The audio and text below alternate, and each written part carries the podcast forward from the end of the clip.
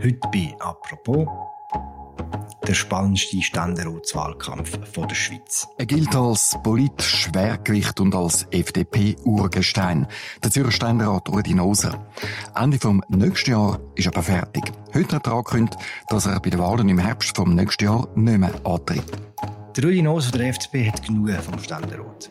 Bei den nächsten Wahlen im Kanton Zürich tritt er nicht mehr an.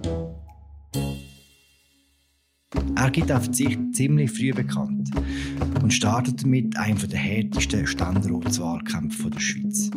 Mit einer Bedeutung über Zürich raus. Warum macht das Rudi Noser? Und was sagt der Wahlkampf über den Status des Freisinn in Zürich und der ganzen Schweiz aus? Das sagt mir Dani Schnebeli. Er ist Redakteur im Zürich-Ressort vom Tagesanzeiger. Mein Name ist Philipp Loser und das ist eine neue Folge von «Apropos» im täglichen Podcast vom Tagesanzeiger und der Redaktion Tamedia. Hoi Dani. Hoi Philipp. Dani Rudi Noser tritt nach zwei Legislaturen nicht mehr an für den Zürcher Ständerat. Warum? Ja, das könnte jetzt am allerbesten der Rudi Noser selber beantworten. Aber ich glaube, es hat sicher auch ein bisschen mit seinem Alter zu tun und mit seiner politischen Karriere, die er hinter sich hat. Er ist zwar jetzt erst acht Jahre im Ständerat. Man könnte eigentlich denken, man könnte das auch zwölf Jahre machen. Also der Daniel Josic will es zwölf Jahre machen. Der Rudi Noser ist aber vorher schon zwölf Jahre im Nationalrat und vorher noch vier Jahre im Zürcher Kantonsrat. Also ich würde jetzt sagen, mit 61 hat er wahrscheinlich gedacht, ja, jetzt ist glaube ich Zeit, dass ich da Platz mache, würde ich sagen. Das ist der Hauptgrund. Ist er ein guter Ständerat für den Kanton Zürich? Ja, es kommt ein bisschen darauf an, wo, woher dass wir das anschauen. Also die Freisinnigen sagen wahrscheinlich, er war ein super Ständerat. Er hat einfach eine pointierte, liberale Wirtschaftspolitik gemacht aus meiner Sicht. Also genau so, wie es das FDP-Parteiprogramm vorsieht. Er ist auch sehr, er hat sich für den Forschungsplatz Zürich eingesetzt, also für die Hochschulen. Ich glaube, das ist sicher nicht schlecht für Zürich. Und er hat sich für gute Beziehungen zu der EU eingesetzt. Kommt wahrscheinlich im Kanton Zürich auch eher zu gut als Wirtschaftskanton. Wir haben jetzt Juni 2022, die Wahlen finden im Herbst nächstes Jahr statt. Ist das normal? Ist das üblich, dass man als Ständerat so früh seinen Verzicht bekannt gibt? Also ich bin eigentlich gestern auch ein überrascht gewesen, dass er das schon macht. Wir sind ein bisschen überrascht gewesen, dass er das so schnell gemacht hat. Allerdings muss man sagen, die Freisinnigen haben auch beim Zürcher Regierungsratswahlkampf als allererste gesagt, wie sie weitermachen wollen. Ich glaube, das ist auch ein bisschen die Taktik der Partei. Also ich würde sagen, der Rudi Noser hat das nicht ganz alleine entschieden, dass er das jetzt schon gesagt hat, sondern in Absprache mit seiner Partei, wo früher hat den Wahlkampf eröffnen. Es sieht ja alles recht plant aus, weil gleichzeitig mit dem Rücktritt ist auch eine mögliche Nachfolgerin vorgestellt worden vom, vom Rudi Noser. Das klingt jetzt ein bisschen mehr nach Monarchie als nach Demokratie. ja, also Vielleicht tönt es ein bisschen so, aber ich meine, das ist natürlich das gute Recht der Freisinnigen, dass sie das so machen. Es zeigt eigentlich auch, es ist kein Hüftschuss gewesen, was die da gemacht haben. Es ist eigentlich völlig normal, dass äh, eine Partei, die einen, einen Sitz hat im Ständerat, der will verteidigen, wenn einer zurücktritt. Und ich würde jetzt sagen, das ist völlig legitim, dass die das so gemacht haben. Es tönt vielleicht ein bisschen nach Monarchie, weil jetzt die Freisinnigen schon seit 40 Jahren immer im Ständerat sind für den Kanton Zürich das wird auch ein bisschen so kolportiert von der Konkurrenz. Aber ich finde jetzt, da kann man den Freisinnigen eigentlich keinen Strich daraus drehen. Die Kandidaten sind alle vom Volk gewählt worden. Also die haben es nicht selber angestellt. Beerbt werden soll Rudi Nors von der Regine Sauter. Wer ist sie? Ja, also sie ist jemand, den man nicht so schnell gut kennenlernt. Sie ist nicht so eine nahbare Person. Ich kenne sie persönlich nicht so gut. Sie ist zwar einmal im Kantonsrat gewesen, wo ich Berichterstatter bin. Was ich von ihr weiß, sie hat in der Verwaltung eine Vergangenheit, in der Zürcher Kantonsverwaltung. Sie ist persönliche Mitarbeiterin oder sogar Generalsekretärin von der Rita Fuhrer, später von der Zürcher SP-Stadträtin Maurer, also Polizeivorsteherin. Und vor allem ist sie heute ähm, Direktorin von der Zürcher Handelskammer.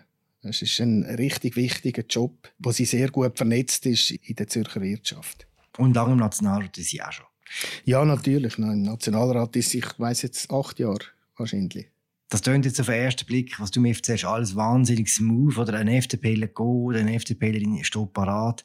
Aber so einfach wird das nicht, oder? Nein, das wird ganz sicher nicht einfach. Es wird wahrscheinlich für die FDP so schwierig wie in den letzten 40 Jahren noch nie. Ich meine, Regina Sauter ist vom Schiff aus gesehen wahrscheinlich jetzt nicht die allerbeste Wahlkämpferin.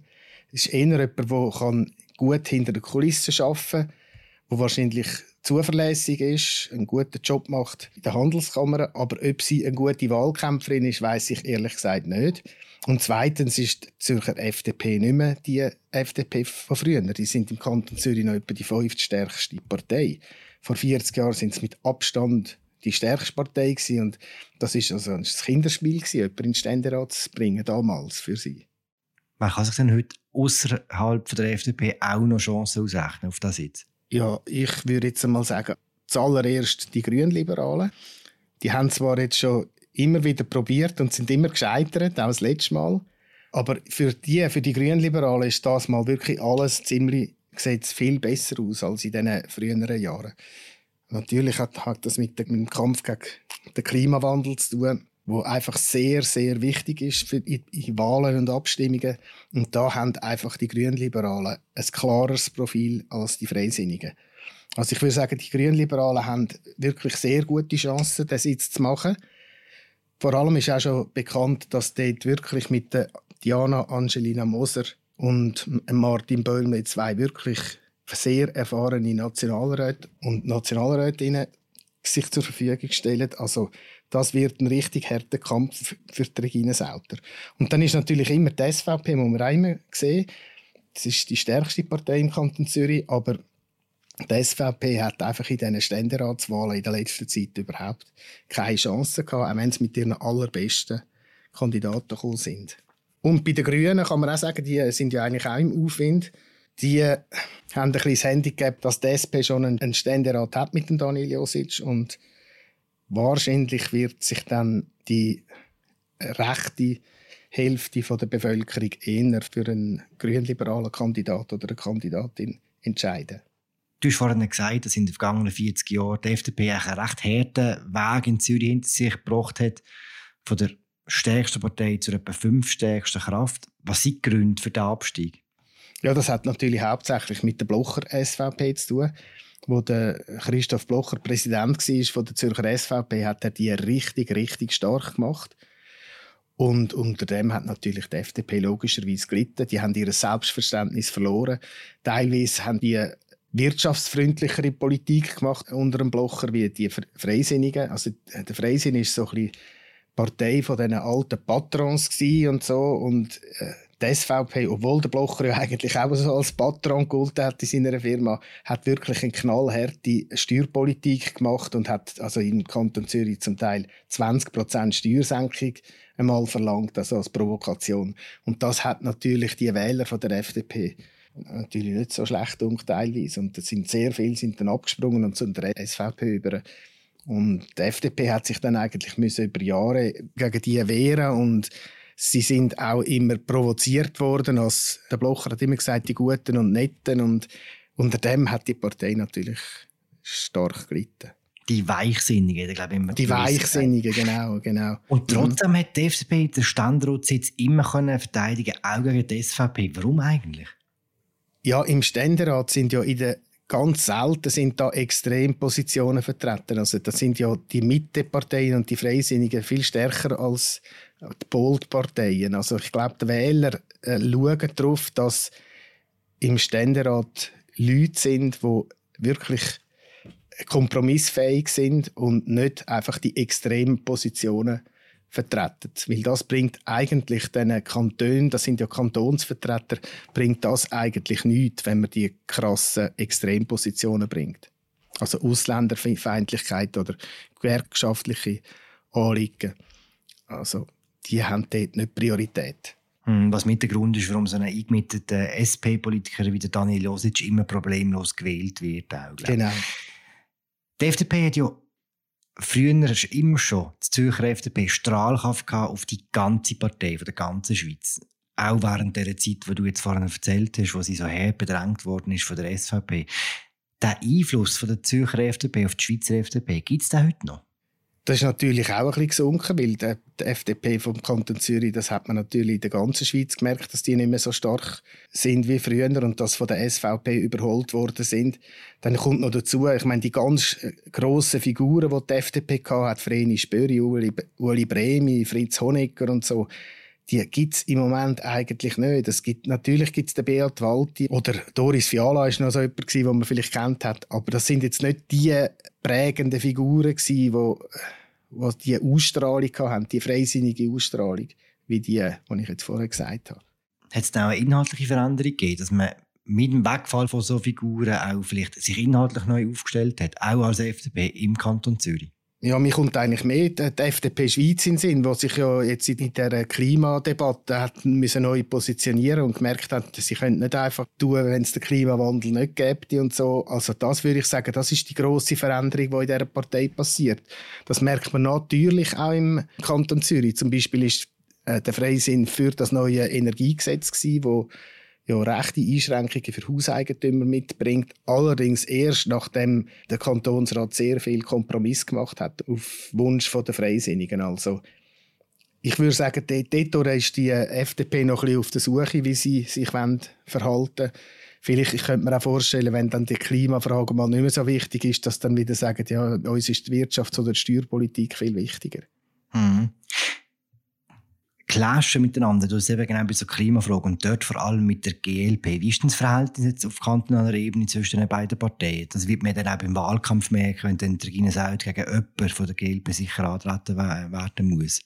Ich finde, der Unterschied ist gar nicht so groß. Auch die beiden Kandidatinnen, oder? Diana Moser und Regina Sauter, haben jetzt beide sagen, äh, äh, sie setzen sich für einen starken Wirtschafts- und Forschungsstandort Zürich. Das sagen beide.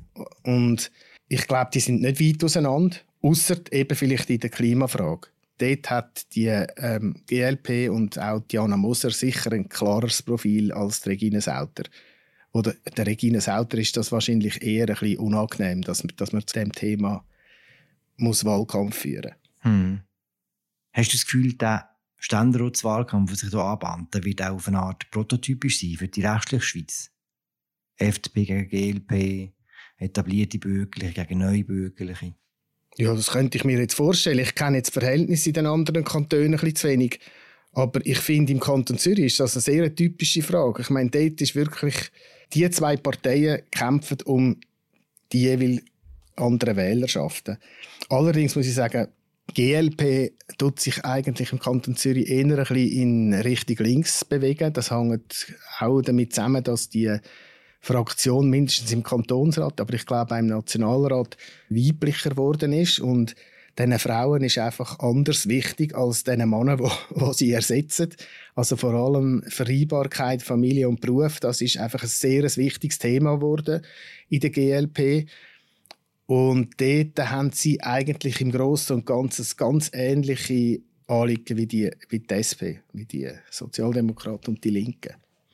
Also von dort her tut sich eigentlich GLP und die FDP wieder eher unterscheiden als vielleicht noch vor zwei, drei Jahren. Hat denn GLP das Potenzial, die neue FDP zu werden im ganzen Kanton? In der Stadt Zürich ist man schon recht nahe, glaube ich. Ja, also ich meine, jetzt haben wir ja die Kommunalwahlen hinter uns im Kanton Zürich. Da hat GLP also auch sehr zugelegt, also nicht nur in der Parlament, sondern auch in der Exekutive. Das ist ja bis jetzt für die GLP immer ein bisschen der Schwachpunkt gewesen. Man hat sie zwar wählen in dem Parlament, aber wenn es dann darum gegangen ist, denen Verantwortung zu geben, der Exekutive, hat man eigentlich sich dann gescheucht und die haben eigentlich bis vor kurzem haben die keine wichtige Stadtrats- oder Regierungsratsmandat gehabt. Im Kanton Zürich haben sie immer noch keinen Regierungsrat. Im Zürcher Stadtrat sind sie jetzt aber, in der, im Winterthurer Stadtrat auch. Also könnte schon sein, dass GLP wichtiger wird. Aber ich glaube, da muss man schon ein paar Jahre warten. Ich meine, der Landesring ist auch mal sehr wichtig und ist mittlerweile wieder verschwunden. Das könnte auch der GLP äh, blühen. Es kommt wirklich darauf an, wie sich die Partei jetzt wie die kann Wurzeln schlagen im Kanton Zürich und äh, überhaupt in der Schweiz. Ganz zum Schluss noch eine Prognose. Wer wird neue Ständerätin, wer wird neue Ständerat im Kanton Zürich in einem Jahr? Ja, ich glaube, es gibt einen Zweikampf zwischen der Regine Sauter und der Diana Moser. Allerdings ist ja noch gar nicht klar, ob die kann kandidieren kann. Wenn die GLP sich für den Bäumle entscheidet, dann sieht es anders aus. Aber ich glaube, es gibt im Zweikampf GLP Freisinn. Allerdings, es ist nicht ausgeschlossen. Ich meine, die SVP und die Grünen, die werden natürlich mitspielen. Die haben Aussenseitenchancen. Dort ist einfach noch nicht ganz klar, wer das wird, wer der Kandidat wird bei denen. Also ich könnte mir jetzt vorstellen, bei den Grünen, wenn der Bastien Giraud kommt, wo auch recht arriviert ist, könnte ich mir jetzt schon auch vorstellen, dass der noch eine Chance hat. Und bei der SVP, die werden einfach markieren, dass sie ihre Positionen können loslassen können im Ständeratswahlkampf. Ich glaube nicht, dass die SVP einen Ständerat holt das mal. Die sind einfach zu schwach im Moment. Ich sehe, du willst dich nicht zu fest auf den Äste rauslassen. Es geht ja auch noch recht lang, bis die Wahlen stattfinden. Danke fürs Gespräch, Dani. Ja, gern geschehen. Danke dir auch. Das war sie, unsere aktuelle Folge. Das mal zu den Ständeratswahlen im Kanton Zürich. Mein Name ist Philipp Loser. Ich habe mich unterhalten mit Dani Schnebeli vom Zürich-Ressort vom Tagesanzeiger. Wir hören uns morgen wieder. Ciao zusammen.